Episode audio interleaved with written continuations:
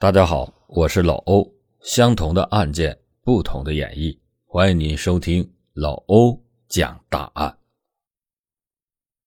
二零一零年二月十四日的清晨，贵州省六枝特区白岩村，一位叫做周永国的村民，在吃完早饭以后，正准备拿着剩饭去喂家里的那几只土狗。可是，当周永国走出房门时，却看见院子里的几只土狗正在撕咬着什么东西，他感到很奇怪，自己明明还没有给土狗准备早饭，那他们在吃什么呢？等他走近一看，顿时被吓得冒出了一身的冷汗。只见土狗们正在撕咬的是一只断掉的人手。见此情景，钟永国认为一定是自己家的土狗。闯了大祸，跑出去把人家的手都给咬断了。于是他立即的上前，从狗嘴里抢下了那只断手，然后把断手扔到了自家后院的一处深不见底的土坑中。他这么做是为了逃避责任，这样就算是被狗咬伤的人找上门以后，也找不到证据说自己家的狗咬的他。一整个上午。周永国都在恐惧中度过。到了下午，他壮着胆子去村子里打听了一下，却并没有听说有谁被狗咬断了手。此时，他就越想越觉得奇怪：自家养的土狗平时一直都很温顺，就算家里来人了也不会叫，怎么可能会咬人呢？该不会是……想到这儿，周永国立即的赶到了附近的派出所报了案。警方接到报警以后，立即的赶到了现场，并且从土坑中把那只断手重新找了出来。经过法医辨认，这确实是一只人手，而且是人的左手连着小臂的部分，小臂断口处已经被狗撕咬的血肉模糊。没有办法判断这是被狗咬下的还是人为切割下来的。在对手臂进行初步的检验以后，警方认为断手的来源有四种可能。第一种可能是土狗真的袭击了人，把人的手臂咬断以后叼了回来；第二种可能是近期有人下葬，土狗刨开坟墓以后把尸体的手臂咬断。并且叼了回来。第三种可能是，周围发生了车祸，有人在车祸中手臂断裂，恰好被土狗叼回。最后一种可能是发生了恶性的碎尸案件，土狗经过抛尸现场时把手臂给叼回来。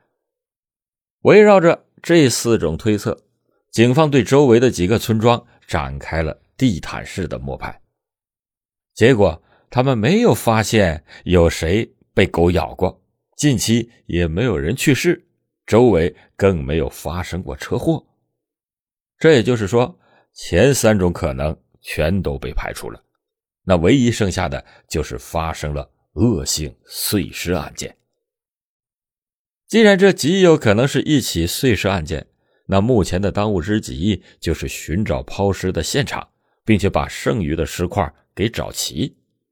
于是，警方派出了大量的人马，对白岩村以及白岩村周围的区域展开了勘查。可是，一连几天下来，却始终没有发现其他的石块。就在大家一筹莫展之际，一位民警灵光一闪，想出了办法：既然断手是被周永国家的土狗叼回来的，那就把他家的土狗饿上一天以后再放出去。那他会不会再去抛尸现场觅食呢？在征得周永国的同意以后，警方立即的实行了这个办法。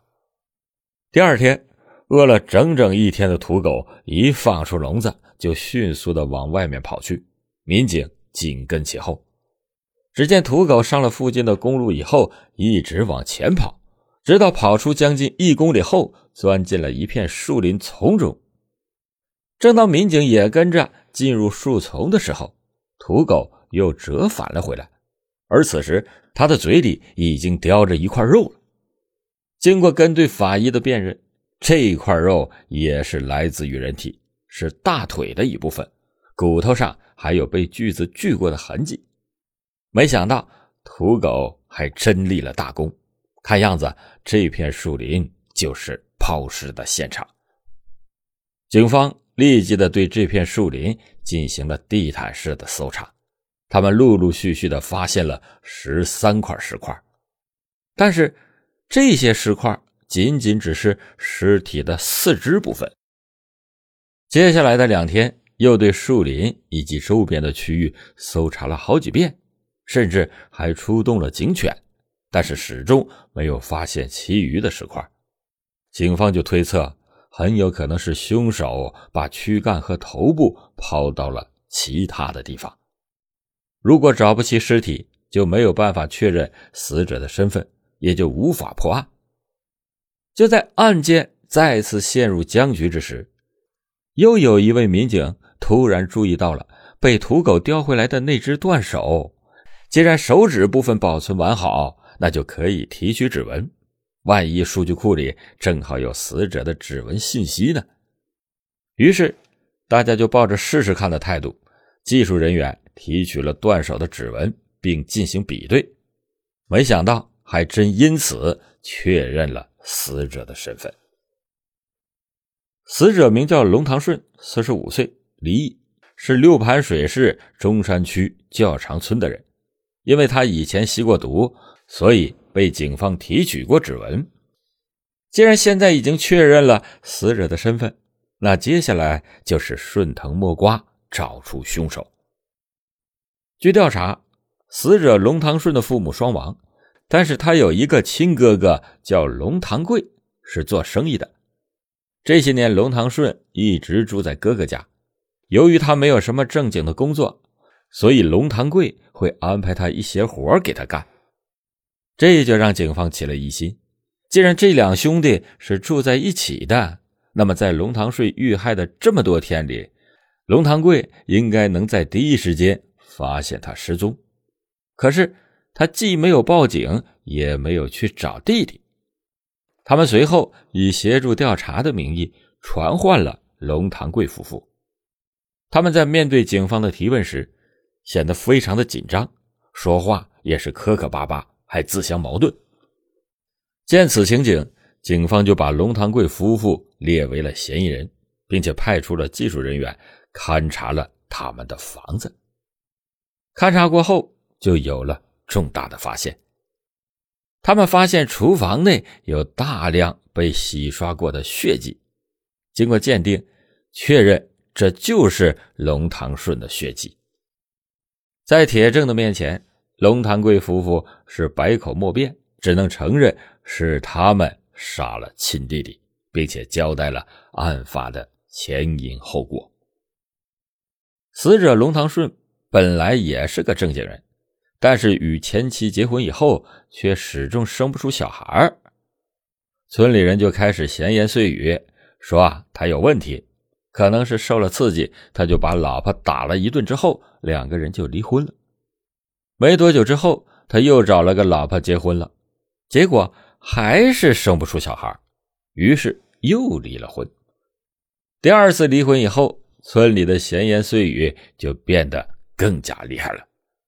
龙堂顺就像变了一个人一样，变得不务正业，还交上了一群狐朋狗友，还染上了毒瘾，曾经被强制戒过毒。哥哥龙堂贵看在眼里，是急在心里。他不忍心看到弟弟就这么堕落下去，于是就让弟弟搬来和自己居住，还安排他到自己的厂里干活。有一次，龙堂贵去海口谈生意，谈了一个星期以后才回的家。回来以后，却发现老婆唐在书有异样，一再追问之下，唐在书哭着说自己被龙堂顺给侵犯了，还侵犯了好几次。这就让龙堂贵非常的愤怒，可是他又是一个爱面子的人，不想把家丑给抖了出去，于是就选择了忍让。可是忍让换来的却是弟弟的变本加厉，龙堂顺变得是越来越过分，有时候居然就当着哥哥的面调戏大嫂。二零一零年二月十一日，龙堂贵正在楼上看电视，突然他听到老婆唐在书大喊救命，他立即的冲下楼去查看，可他却看到的是弟弟龙堂顺居然把自己的老婆压在沙发上，强行拽他的裤子。看到这一幕的龙堂贵怒火中烧，在冲动之下，他抄起了客厅里放的榔头，就朝着弟弟的后脑砸了下去，一下。又一下，直到弟弟趴在地上一动不动。弟弟死后，龙堂贵也慌了神他的第一反应不是报警，而是毁尸灭迹。他和老婆一起在厨房内完成了分尸。事后，他们把龙堂顺的头和躯干埋到了附近的工地上，然后又开车赶到了八十多公里外的白岩村附近，把四肢抛弃。接下来就发生了咱们讲的开头那一幕，周永国家的土狗立了大功。最终，龙堂贵因为故意杀人罪而被判刑。考虑到受害人有明显的过错，所以最终龙堂贵被判无期徒刑。后来，龙堂贵因为在狱中表现良好，获得了多次的减刑。因为他的老婆唐在书没有直接参与杀人，所以。判的不太重。老欧今天讲完这起案件，真的觉得龙堂顺的死是事出有因，他自己实在是太过分了，可怜了他哥哥龙堂贵夫妇俩。另外，龙堂贵他们夫妇俩当时应该及时的报警，说不定还能争取个正当防卫。就算争取不到，应该也不会判的像现在这么重，实在有点可惜。据说龙堂贵夫妇在当地的口碑一直很好。他去家中指认现场时，一堆村民为他们求情，甚至还给他塞钱。真的希望他能在狱中过得好一点，因为实在太可惜了。好了，感谢您今天收听老欧讲大案。老欧讲大案，警示迷途者，唤醒梦中人。